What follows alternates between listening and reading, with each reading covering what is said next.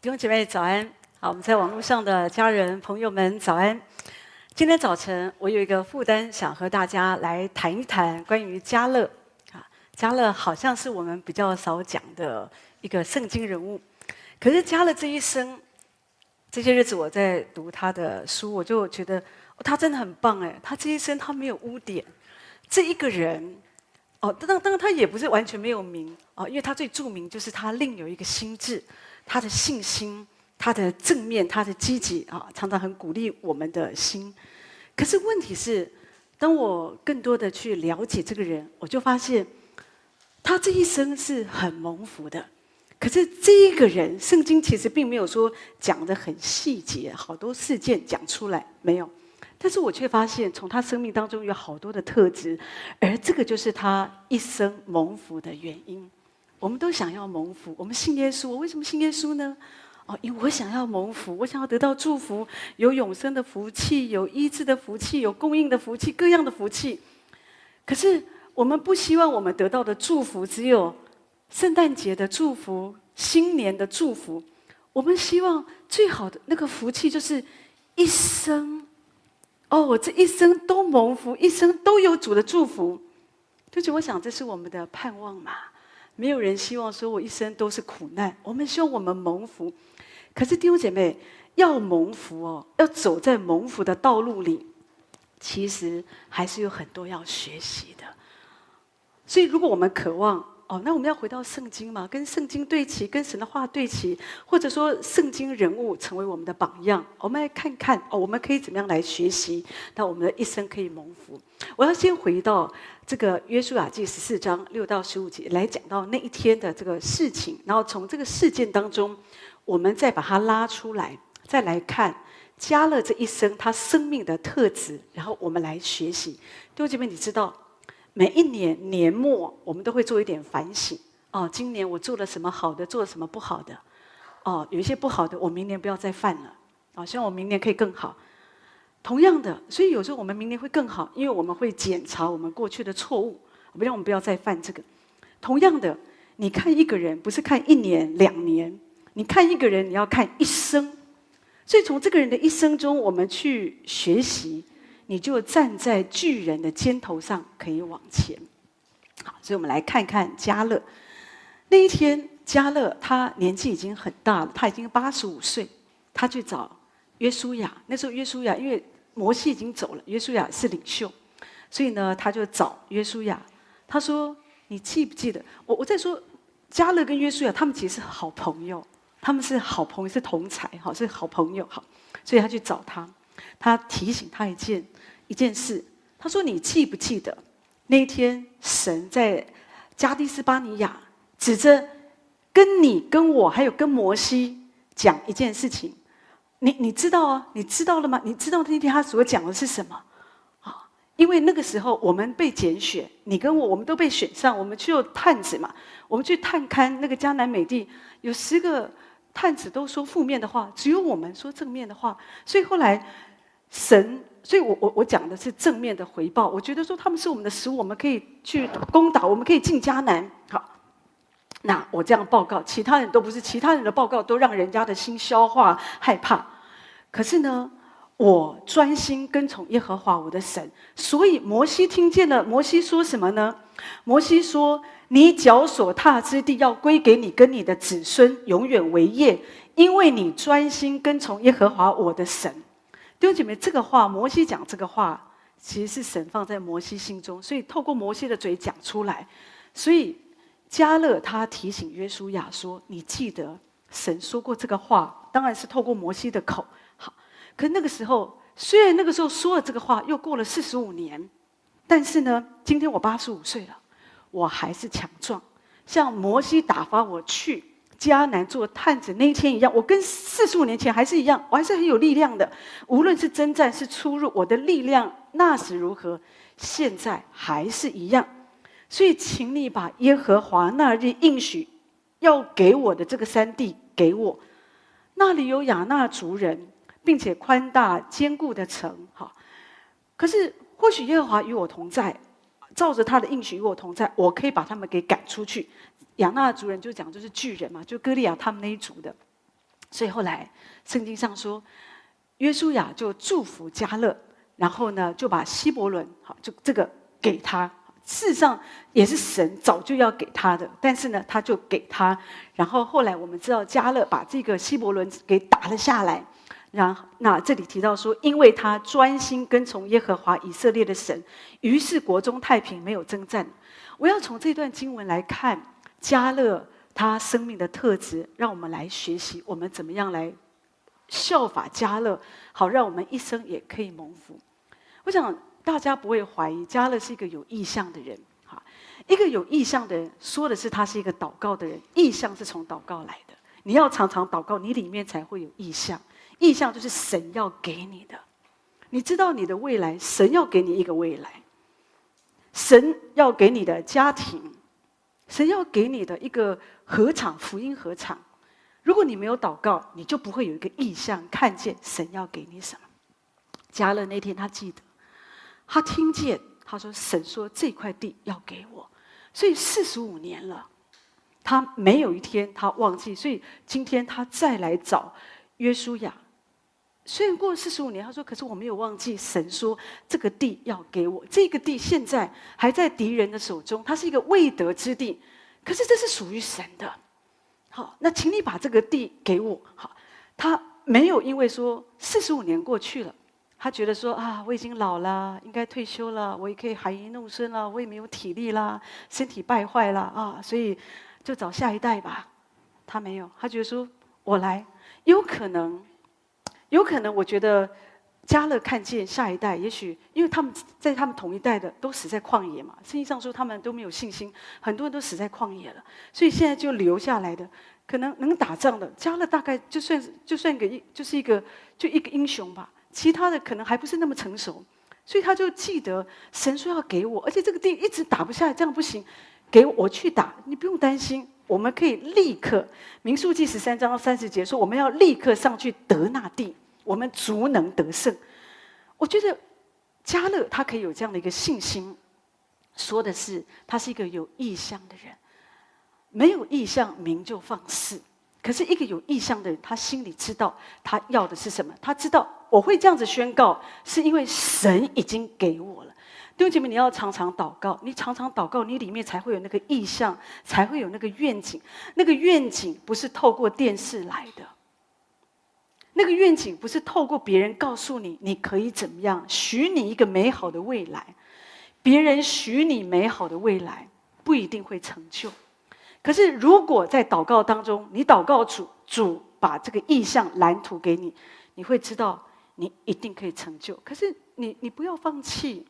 有的时候你知道神他拣选我们，神在祷告当中，他常常给我们有意象、有蓝图、有愿景，他把你的未来给你。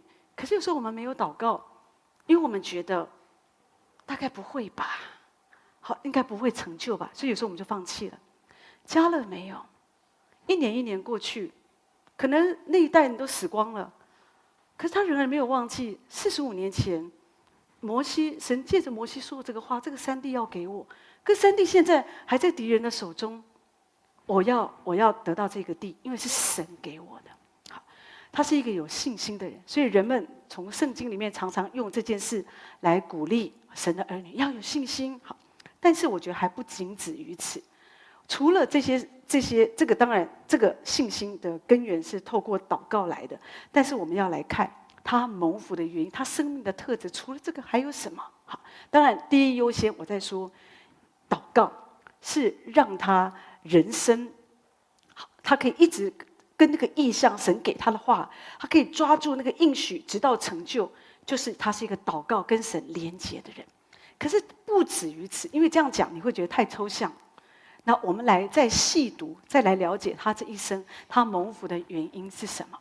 第一个，加勒是神所看重的人。当时以色列人至少有两百多万人，可是其中神最看重的是摩西、约书亚跟加勒。当然，你记得，其实亚伯拉罕也是神所看重的人。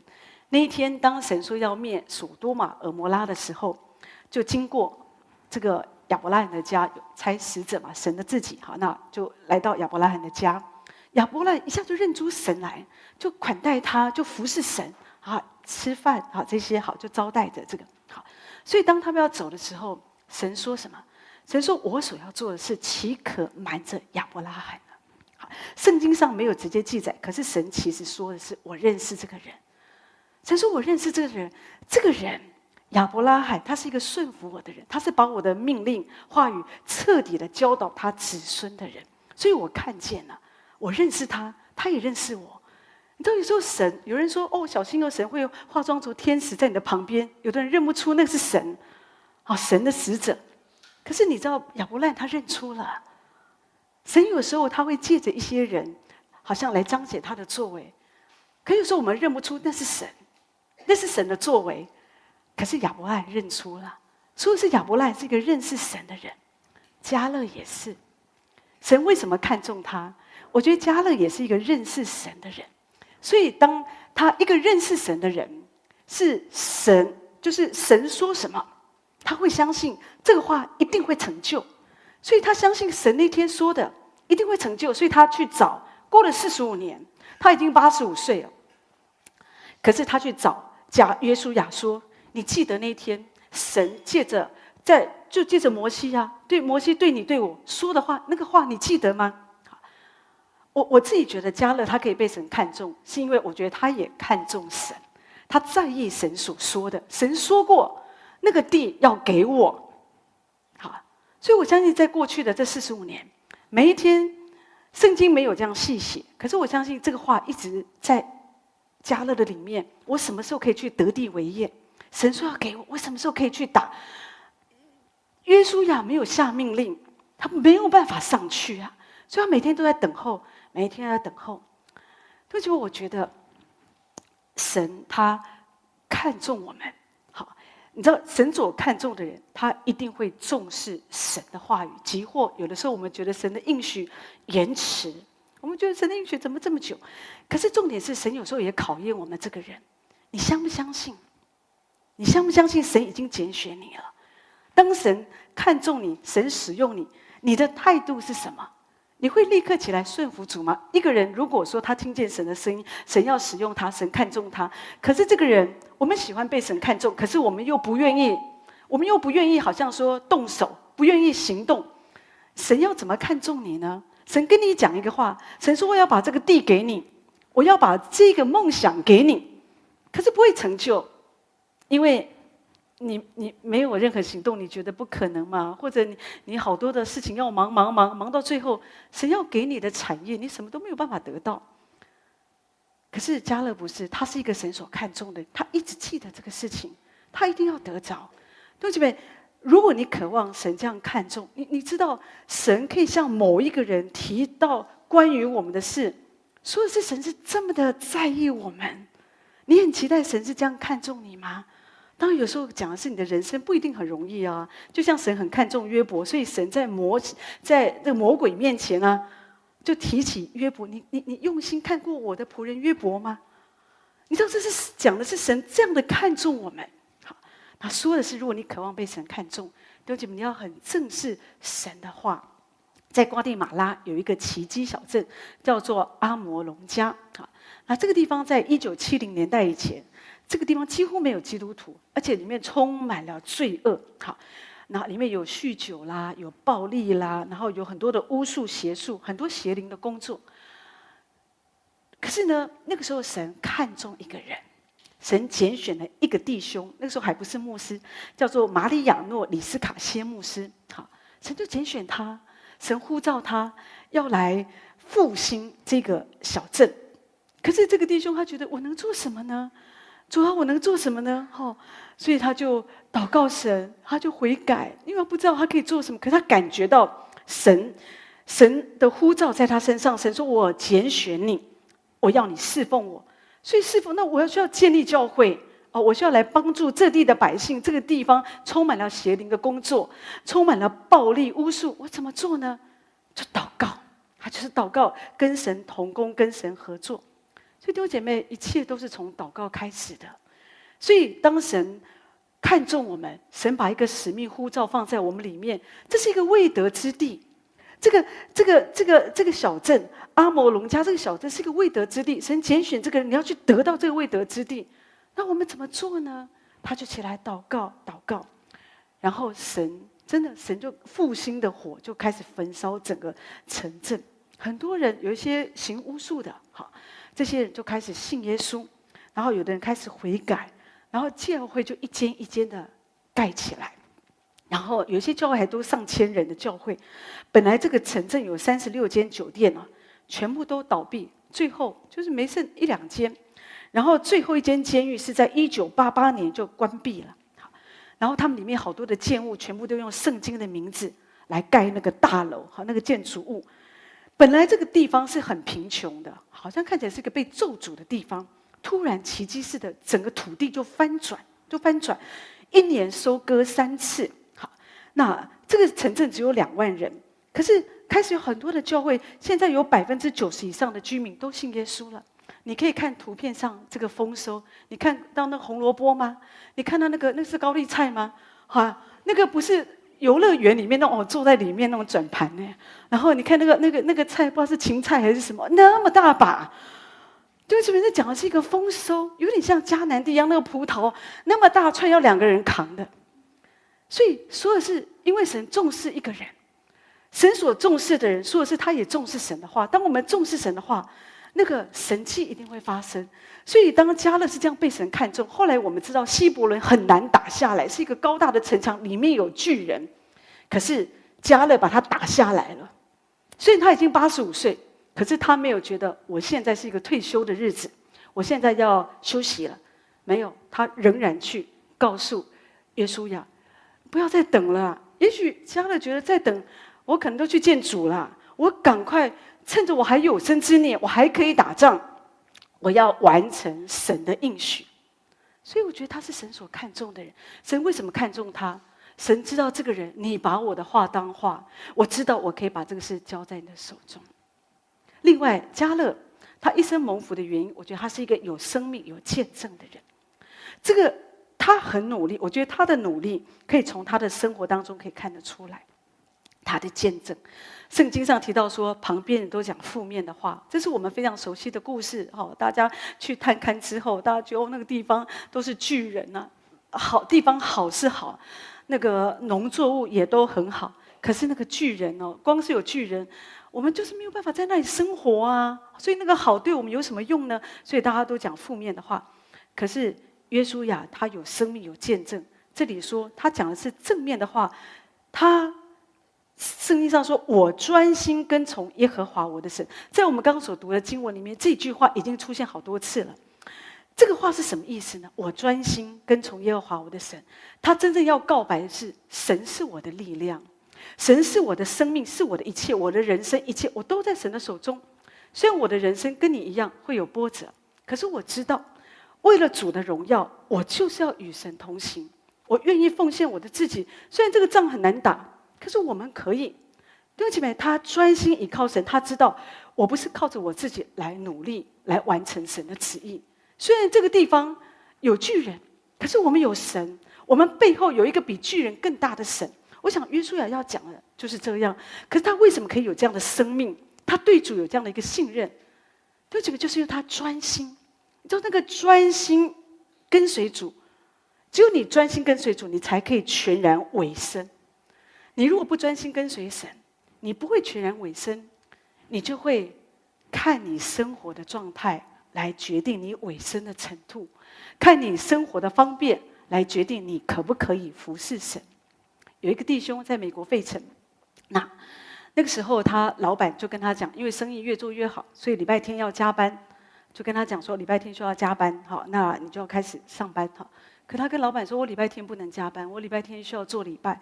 老板说什么做礼拜啊？工作第一啊！怎么做礼拜？哈，有有有闲的人才做礼拜嘛！哈，那所以，可他说不行，我真的要做礼拜。所以老板就跟他说：“你如果没有办法配合，那你就就离职啊！”好，他想一想，就跟老板说：“他说老板，其实我因为我有妈妈要养，我家里也有经济的需要，可是我主日我真的不能工作。可是如果说真的没有办法，那我就我就离职，哈，就先离职。所以老板。也很冲嘛，所以老板说那就离职，好，他就离职。一个月内他都找不到工作。后来有一天，有一个银行的这个经理就打电话给他的老板说：“哎，你有没有认识的人？哈，介绍一个员工到我们公司。不过这个人要很忠诚啊，要守，要能够信很信实这样子。因为银行都搞钱的嘛，所以这个部分要很很忠诚哈。那这个老板就想到这个员工，所以他就跟他的朋友说：他说哦我有一个员工哦，这个人被我解雇，因为他说他要遵守，他要去做礼拜。”因为要做礼拜，所以没有办法工作。可是我觉得他的品性哦，他这样的忠诚，他应该蛮适合这个工作。他就把他介绍到这个银行。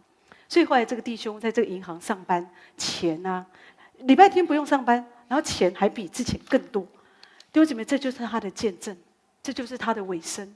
当他愿意为主，所以有时候我们看起来在职场上有点冲突，好，人家会觉得你很奇怪啊，哦，那特别像现在，你不能线上吗？好，反正很多的这。但是，这个就是他的跟随。我要专心跟随主。虽然也许这个世界有很多的声音，可是我要全心的跟随主。我要为主而活。弟兄姐妹，当你愿意，我要全心的为主。很多时候，你生命的习惯，很多问题，你以前看重的，现在对你来讲，你觉得那个不是最重要的。以前有一个师母，她以前很爱跳舞，可是当她真的全心要专心的跟随主的时候，你知道，她就不跳舞。人们邀请她，我们去跳舞，我不跳舞，因为我现在要跟随耶稣。就这边，你觉得人们会轻看他吗？属世的人可能会轻看他，觉得你怪怪的。可是属灵人知道，这是一个真实被主得着的人。有一个弟兄以前还没有被主得着，跟女朋友就同居啊。对他们来讲，这是这个世代的趋势，没什么关系，有没有结婚都无所谓。同居没有关系，没有任何的罪疚感。可当被主得着以后，他第一件事情，他就是停止同居的关系。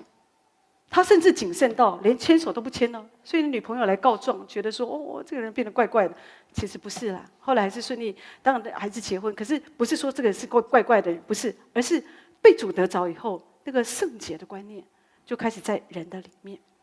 所以弟兄姐妹，当我们全心的跟随主，你知道，在我们里面会有一些价值观，就会不一样。加勒他全心跟随主，所以他有不一样的价值观。别人看见巨人，加勒看见主，这就是他的价值观，他的改变。别人觉得说：“哦，我们不能进去，都是巨人，我们去，我们就像蚱蜢一样，哦，一脚给人家踩死了。好，我们不能的。”好，他们说的都是让人上胆、让人害怕、恐惧的话。可是不要忘记，他们都是领袖。十二个探子说的是十二个支派特别挑出来的人，所以他们其实是佼佼，是很杰出的佼佼者。可是这十个人，他们不是不会说话的，不是那种三姑六婆随便讲话的，讲负面的话，不是。他们是领袖，领袖就要特别留意你的言语。你如果没有讲正面积极的，即使环境不好，可是如果你仍然在那里煽风点火，百姓的心就会消化。他们对神也没有信心，所以这十个探子就是这样子。好，他们的反应对人、对神没有任何的帮助。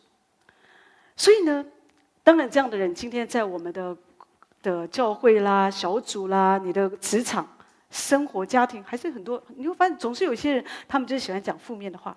但是弟兄姐妹，一个真实全心跟随主的人不一样，就像加勒一样，他另有一个心志。别人看见巨人，别人讲负面的话，别人讲消极的话、害怕的话，可是我看见主，我知道我们可以的。他们是我们的食物，主站在我们这一边，我们可以靠主。所以有一点危险，虽然这个希伯伦讲这这个这个这个讲不是希伯伦，这个迦南美地看起来有一点难打，可是我们可以的，因为是神要给我们的土地，是神要给我们的应许之地。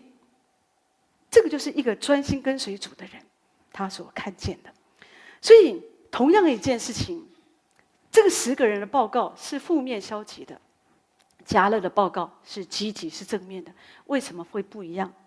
弟兄姐妹，其实就是你对神有信心没有信心而已。有的时候我们没有信心，一个没有信心的人，你不会知道你要怎么生活，所以你会看别人怎么生活。哦，别人要买房，我也要买房；别人做这个投资，我也做这个投资；别人要交这样的朋友，这样的生活，我也要这样的生活。可是，一个全心跟随主的人，他会回到圣经，回到神的话，回到祷告生活。主，你要我怎么做？好，所以我们我们需要这样子。更多的被神得着，全心跟随神，弟兄姐妹，你才会在你的人生当中做一个正确的选择。一个没有信心的人，看见巨人就吓得发抖啊，害怕，晚上做噩梦啊。他们到一个地步，百姓甚至想杀了摩西啊，觉得这个领袖很坏。你不知道说，你要把我们带到什么地方吗？你做一个领袖，你难道不应该先有一些盘算吗？那不如把我们放在埃及地还比较好。你把我们带到这里，我们打得赢他们吗？弟兄姐妹，从世人的眼光，从世人的分析，世人的价值观，打不过。但是，神从来不要我们活在惧怕跟不安当中。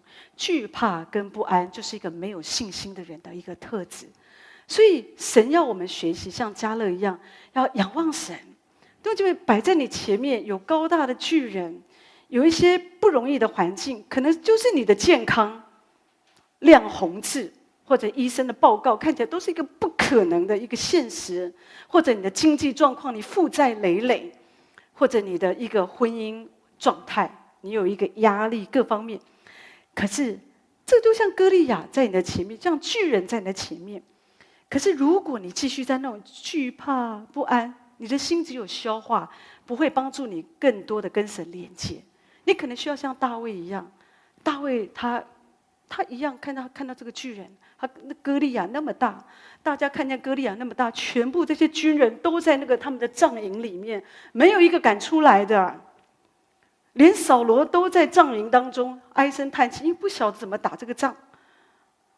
但是大卫不一样，他很矮小，大卫不高哎，可是他看见这个高大的居歌利亚。他看的不是歌利亚，他看的是比歌利亚还要高大的神。弟兄姐妹，这就是一个信心的眼目。所以求神真的要帮助我们，我们要有这样的一个信心，我们要这样子来来跟随主。这就是你全心跟随主，你才会有这样的一个信心，会有这样的一个价值。第三，我要讲到迦勒他一生蒙福的原因。第三个重点就是他是被家族肯定的人。你知道，刚刚我提到十二个，他们呃，我们要他们要去探勘迦南美地，有十二个探子，这十二个探子是从十二支派当中选出来的。同样的，在加勒的支派当中，好，他也是他们族长们哈，家族的族长们，他们就开会讨论说要派谁呀、啊？谁比较优秀啊？谁可以完成这个任务？他们就选择加勒，把加勒派出去。好，为什么是加勒？因为这边人们为什么会想到家勒？这个家族的人，族长啊，好，族长为什么会想到家勒？就是有见证嘛，好，他人人肯定他。你你今天你会推荐谁？一个公司的老板要推荐人去国外进修，他一定推荐那些平常表现最好、最优秀的人啊。他老板信得过他嘛，所以觉得呃，猜他受训。所以，所以迦勒是一个被肯定的人。所以在他年轻的生活当中，我相信人们在他的家族支派当中，大家都看见你交给他的事，他都可以做得很妥善、很忠实，他的名气很自然就散发出来啊。弟兄姐妹，别人对你的评语也在你的日常，别人怎么看你这个人？你不要说他们都说我的坏话，不会每个人都说你的坏话。我我我在说，有的时候是我们我们的生活、我们的行为有关系的。今天他这个家族。差派选择迦勒，我觉得就是迦勒生命的见证，他的行为让人觉得这个人不错。好，你记得那个路德，那个圣经上讲说她是一个蒙福的女子，是一个孝顺的媳妇。好，可路德是一个寡妇啊。好，那她那天，她就跟她婆婆回到自己的家乡。她婆婆当年啊，因为就是他们全家就移民啊，然后呢，在那里就是为他们的孩子娶妻娶，就是在那边结婚嘛。可后来遇到灾荒，然后丈夫也都也死光了嘛，也死了，所以呢，就又回到自己的家族。所以这个婆婆也是个寡妇，所以两个寡妇，好，他们回到这这个这个他们自己的故居伯利恒。那这个路德她其实是一个外来外嫁过来的女子。好可是为什么他是一个蒙福的人？他来到这里，大家没有轻看他，说：“哎呀，这个外配。”没有哦，大家他们来到不来到伯利恒不久，他就遇见他未来的丈夫波阿斯。啊，波阿斯对他说什么？波阿斯不是对他一见钟情哦，波阿斯对他说什么？我们这个村子都知道，我们这个村子都知道你是个贤惠的女子。为什么大家都知道她是贤惠的女子？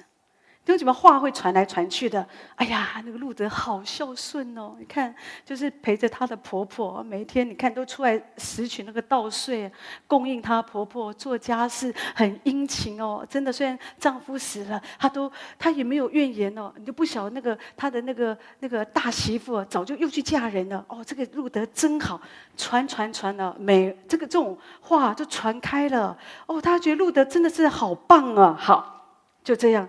所以呢，路德是这样，他的日常好像就成为他的见证，这样的美言呢、哦、就传出去了。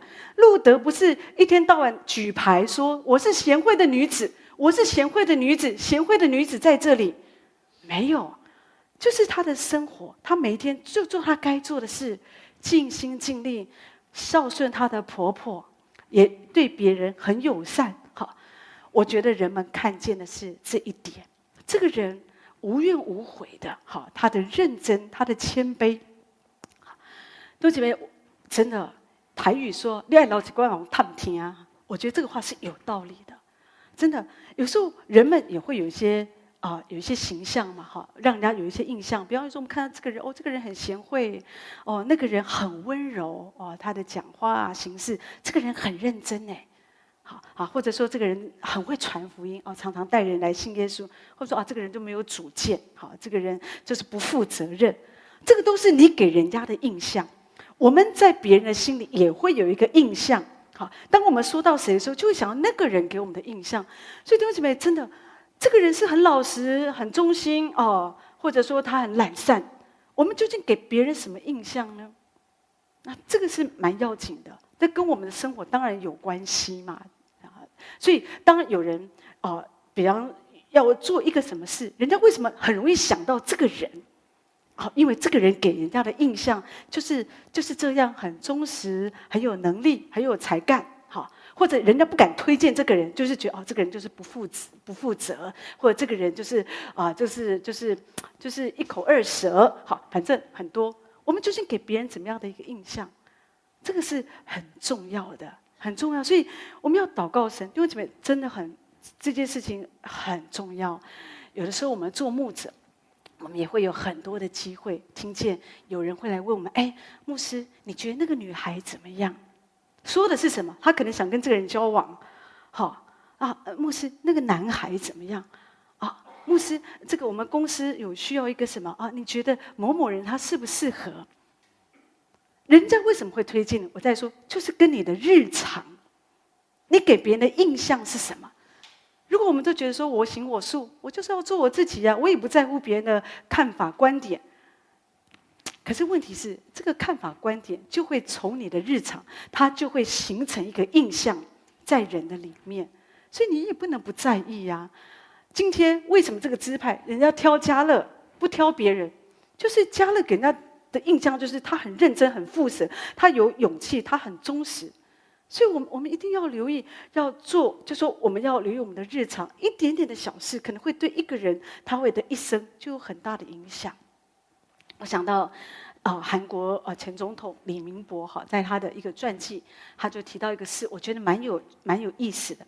他说这一生他最感觉到幸福的日子，不是他做总统的时候，他说是在他高中的时候，他读夜间部。那个时候家里不是很有钱嘛，很贫困。可是他有一个好朋友，他有一个朋友呢，叫做杨在元。这个朋友呢，家里养了一只公鸡，两只母鸡。那母鸡每一天都会下一颗蛋。那他的朋友就担心他营养不良，所以每天都会从家里偷偷的带一颗蛋来给他吃。所以他提到说，在读书的时候，年少的时候，虽然日子过得很苦。可是每一天都可以拿到好朋友送来的这个鸡蛋，他觉得心里很温暖。他想到朋友的善良，朋友的爱，哦，所以那个印象一直在他的里面融化他的心。就是我们也要成为这样的人，啊，你的家人是最靠近你的。有时候我们觉得要在家庭中成为见证是最不容易的，因为我们在家里面什么德性？都敢表现出来。我们在家里最不容易说请、谢谢、对不起，可是问题是，我们可以操练。不管过去如何，我们从现在开始，主啊，我愿意成为这样的人。好，所以有一天，哎，我在家族里面也可以成为一个荣耀的见证。人们想到，哦，某某人，我们这个这个成家的某某人，哦，他真的是很棒哦，他的神这样帮助他，他在职场上怎么样认真，他噼里啪啦的。弟兄姐妹，这就是你被家族肯定。你不要说我不在意，弟兄姐妹要在意、啊。好，要在意我们，我们这样子就是为了荣耀神，不是为了我们自己。我相信迦勒也是这样，所以当一个时间来到，神可以这样提升他。第四，我要说迦勒是一个健康的人。你有想过，一生蒙福的的这个关键跟健康也有关系啊？如果你的身体不健康，弟兄姐妹，你不会觉得你是一个有福气的人。你有生病过吗？你有身体很软弱过吗？你知道身体软弱，灵性上不来呀、啊。有时候我们想做的事，我们做不到。昨天有一个姐妹，因为身体很不好，做在做化疗，所以就请啊牧师啊，就是在线上祷告。然后牧师就鼓励他，能吃的时候要多吃。好，他说我知道，可是我真的做不来。哦，弟兄姐妹，有有时候我们很难想象，吃饭是最快乐的事情。可是有的人在身体那么软弱的时候，这么基本的事情他们做不来。那个身体的软弱是不容易的。当你在身体极软弱当中，你很难觉得我好幸福，真的不容易。所以呢，加勒他是个健康的人。你要在年少的时候，我想很多人来到中年或者老年的时候，才会发现我都没有好好的照顾我的身体。可是没关系，不管现在你在什么年龄层，你的身体已经有什么样的退化，从现在开始调整。我们要有一个健康的身体，让我们走在蒙福的道路当中。加勒是个健康的人，圣经上提到，加勒对约书亚说：“我四十岁的时候，我做窥探的探子；现在我虽然已经八十五岁了，可是我仍然像当年一样强壮。如果把那个山地给我，不管多大，我都可以征服。”我觉得迦勒是一个健康而且有能力的人，他没有觉得说哦，我八十五岁了哦，我的身体不行，不会。弟兄姐妹，一个人，我我相信现在因为医学真的非常的进步，特别在台湾医药非常的进步，只要我们好好的照顾保养自己，就是好好的跟随主，好，就是我们倚靠神。弟兄姐妹，我相信我们的身体相当的一个程度，不会说像以前的人营养也不好。然后工作也很重，好，就是真的不容易啊。所以以前的人很多人都很早死，他们有的人早死也不知道什么原因，因为医药不发达嘛。可是现在真的，即使你得癌症哦，真的好多都那个很多药物都已经发明，真的是很好，好，所以就好好治疗，早点发现，基本上那个愈后的状况都是可以很好的。好，可是重点是我要回到前面，我讲的是你要照顾你的身体，所以呢。我们要学习吃健康的食物，不要只是吃好吃的。好，你知道好吃的都不健康，你会觉得家里煮的都不好吃。好，因为呢，少油少盐嘛，哈，少糖。你去外面都是高油高盐高糖，哈，就是那种很都是炸的。或者都是很很香喷喷的嘛，通常那种越香的，我说真的，我觉得大概真的都没有，你也不晓得他放了什么东西。好，那家里的东西当然就干净多了。好，所以你要尽可能，有时候我们都会外食啊，那那没有办法，外食的时候那吃嘛，就我们就是求耶稣保血洁净遮盖，好，让我们吃了身体健康。但是可以的话，尽量哈，就是我们吃健康的啊，蔬菜哈，那啊蛋白质啊、肉啊这些，我觉得都很好，不一定需要每次都吃有机的，可是尽量吃一些，不要老是吃那些饼干、油呃薯条啊、汉堡啊这些有的没有的哈，就是稍微留意为健康而吃，这个东西不好吃，可是我知道对我有有帮助，我来吃好。啊，身体啊，另外的，你的内心也要健康。好，你心里不要苦毒啊，不要常常讨厌人，不要有仇恨。好，不要一天到晚就觉得说怀才不遇。好，不要一天到晚压力太大啊，那个都会很伤你的心灵啊。你的心，你知道很多疾病，我们说是心因性的疾病，你的内在会影响你的外在，好，所以我们要常常让我们的内在求主来医治我们的内在，好，来医治我们的心，好，所以呢，会鼓励你可以参加我们的半宵跨年祷告会啊，有时候每一年啊，稍微清一清，再祷告，再来洁净一下，对我们也是有帮助的。那当然，你的灵性，好，我们身心灵都要健康，你的灵性，说的就是我们。就是要依靠神，哈，是更多的灵性讲的是你跟神的关系，要常常的追求主，哈，让我们可以更多的爱神、认识神，拥有圣灵的能力，来胜过一切的罪恶跟试探，好，那这样你身心灵都健康，弟兄姐妹，你就可以过一个健康的一个生活。所以，我们可以在八十五岁的时候、九十五岁的时候、一百零五岁的时候，我们都可以说。我没有任何问题，哈，所以这次我们可以这样祷告，弟兄姐妹，我们可以祷告。所以有时候现实的环境对我们来说是不容易，有时候你身体的疼痛也是真实的。可是我们可以祷告神，我们可以相信神，里面啊，你的心啊，你的灵啊，健康也会带动你的身体更加的健康，好不好？第五，我要讲的就是加勒他一生蒙福的原因，说的是他是一个祷告的人。祷告是什么？弟兄姐妹，祷告就是依靠神，祷告就是来亲近神，来跟神说话。你要常常祷告，你才会看到你的未来。那一天在祷告当中，我十六岁，我看见了我的未来。在亲近神的时候，在祷告的时候，主让我明白，我这一生就是这样单单的跟随他，走侍奉的道路。所以我这一生就走在侍奉的道路当中。你的未来也在神的手中。你的未来从来不是来自于别人给你的建议。诶，我觉得你比较适合做什么？诶，我觉得怎样？我觉得怎么样？不，很多都是从祷告开始。就像我们刚刚说的那个牧师，对不对？他在瓜地马拉，他在那个奇迹小镇，他所带来的复兴，他也没有想到。可是当我们祷告的时候，神就会把一个意象，把一个梦想给我们。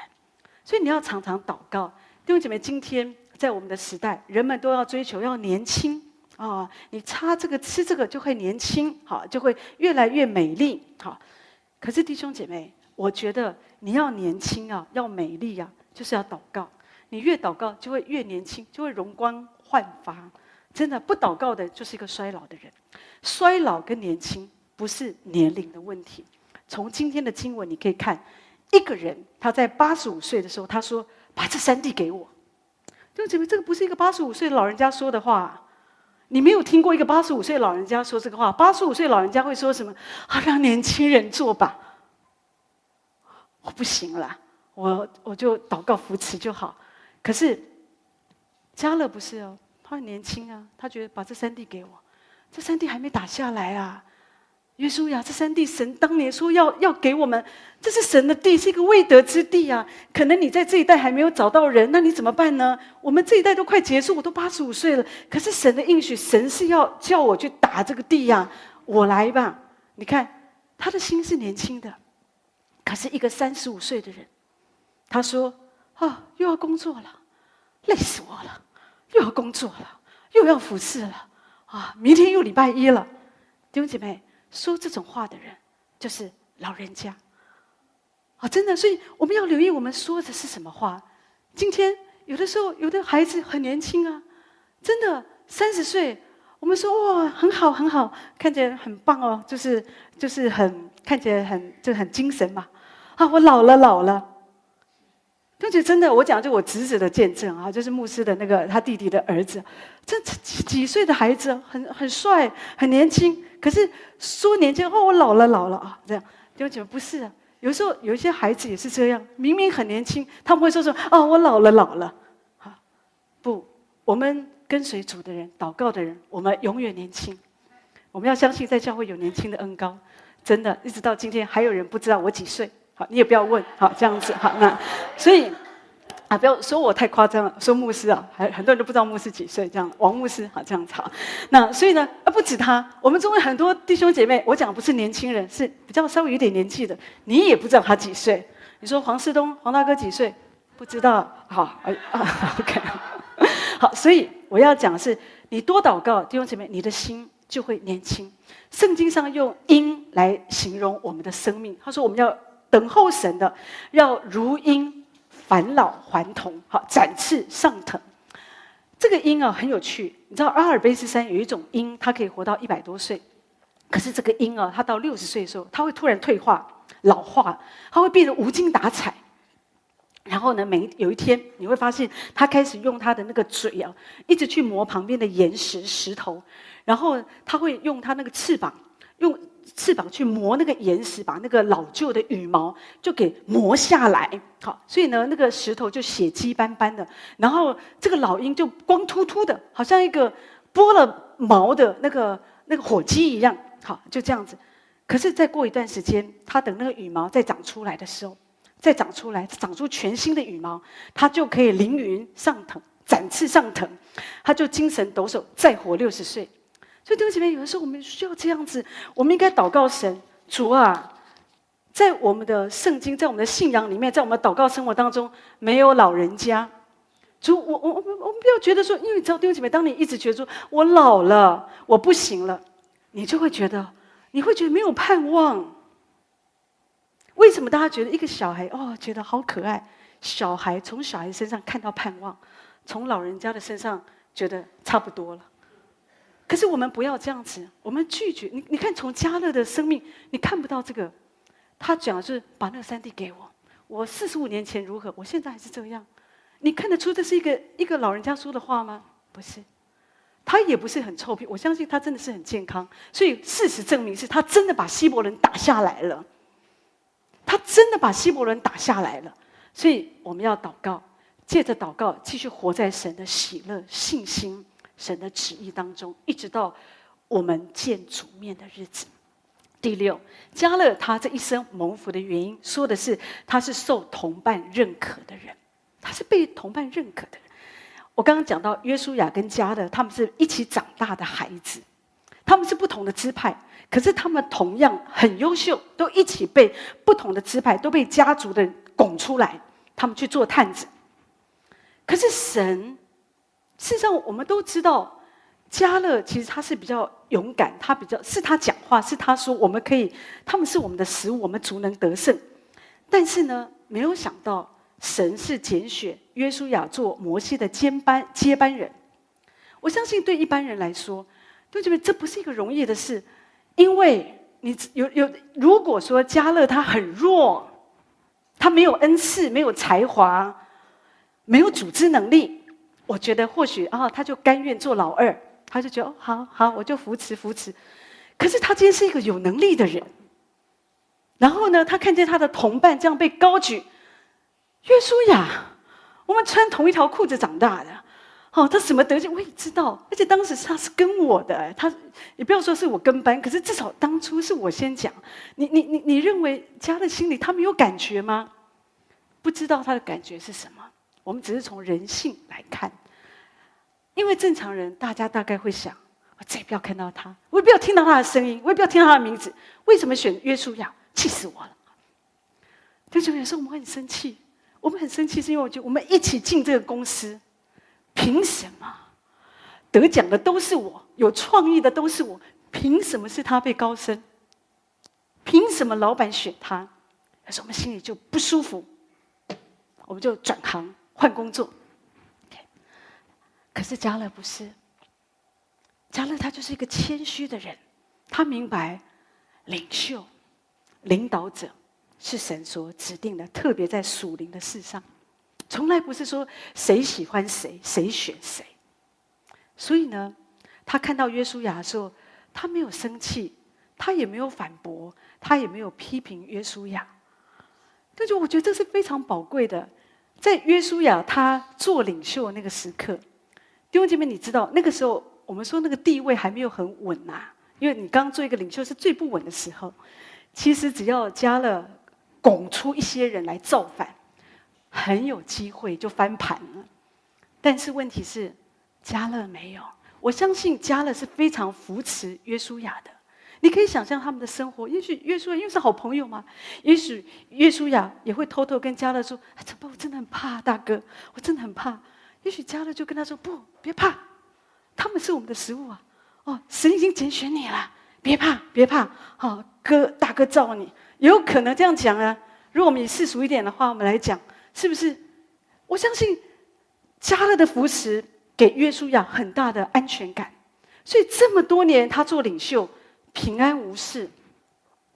从来从圣经你可以没有看见加勒有任何的造次啊、闲言闲语都没有。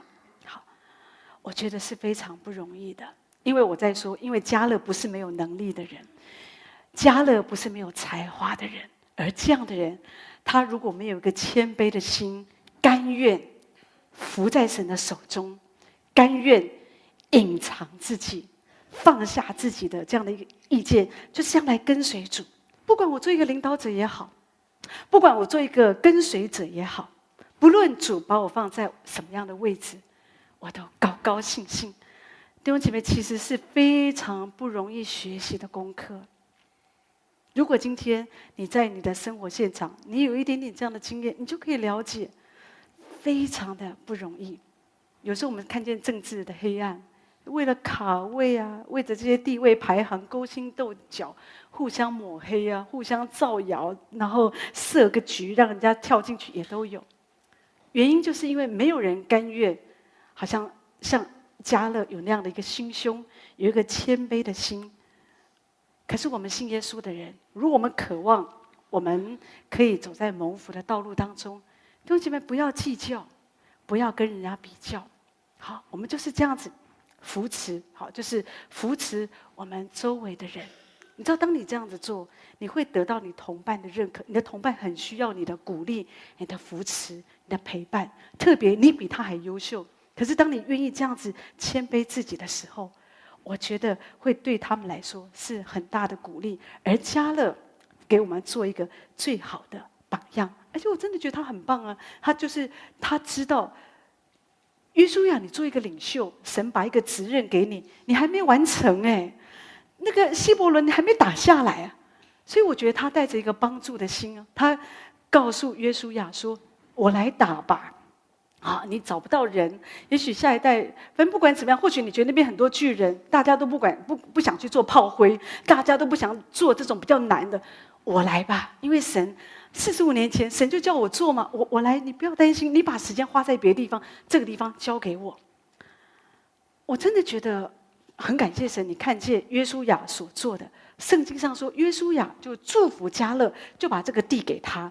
然后呢，加勒他真的完成了这个使命，他把希伯伦给打下来了，然后他使这个地方就太平平安，没有征战。我自己觉得加勒他的谦卑，他是这样的支持他的领袖，就是摩西。摩西在的时候，我觉得他是这样的扶持。好，当摩西知道这个迦南美地是神给我们的，他扶持他讲正面的话，他知道我们依靠神，我们足能得胜。可是另外一方面，当领袖换人了，换成一个年轻的约书亚，可是他仍然用他的行为来证明，好，来陪伴。好，那所以你看，神真的祝福他。希伯伦给加勒，弟兄姐妹，希伯伦对我们来讲是三个字，可是希伯伦它是仅次于耶路撒冷的圣城，哎，希伯伦是仅次于耶路撒冷的圣城，说的是这是一个很重要的地方，很宝贵的，所以他可以得到这样的一个祝福，神给他这个产业。也回到四十五年前，神所说的一句话都没有落空。神早就拣选了这个人，神看中这个人，神知道这个人可以得这个地为业。这个地希伯来希伯伦不好打，可是这里有一个人，他另有一个心智，他相信，他依靠我，他一定可以把这个地方打下来的。为什么？这里十四节说，因为他专心跟从耶和华以色列的神。所以弟兄姐妹，当你专心跟从神，那个再难打仗，你都可以打得下来。所以在神的面前，我们需要学习，要不要转离我们的脚步，要全心的跟随主，就不一样。最后我要提到，加勒他这一生蒙福的原因，就是他是一个寻求和睦的人，他是一个寻求和平的人。虽然战争很多，可是加勒当他打胜仗以后，这个战争就结束了。这里说国中太平，就没有征战了。迦勒给这个地方带来了平安，给这个地方带来了祝福。对不起，我们每一个人都应该做一个和平之子。你应该期待我不论去到哪里，我就给这个地方带来平安。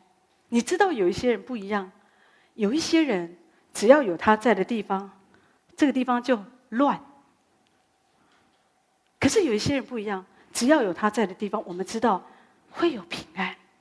所以我们也祷告主，主，我也愿意成为这样的一个和平之子。不论我去到哪里，我去到公司，我的公司就平安，我的公司就蒙福。我去到教会，教会就平安。教会就蒙福，我去到小组，小组就平安，小组就蒙福；我去到市场，市场就蒙福，就平安。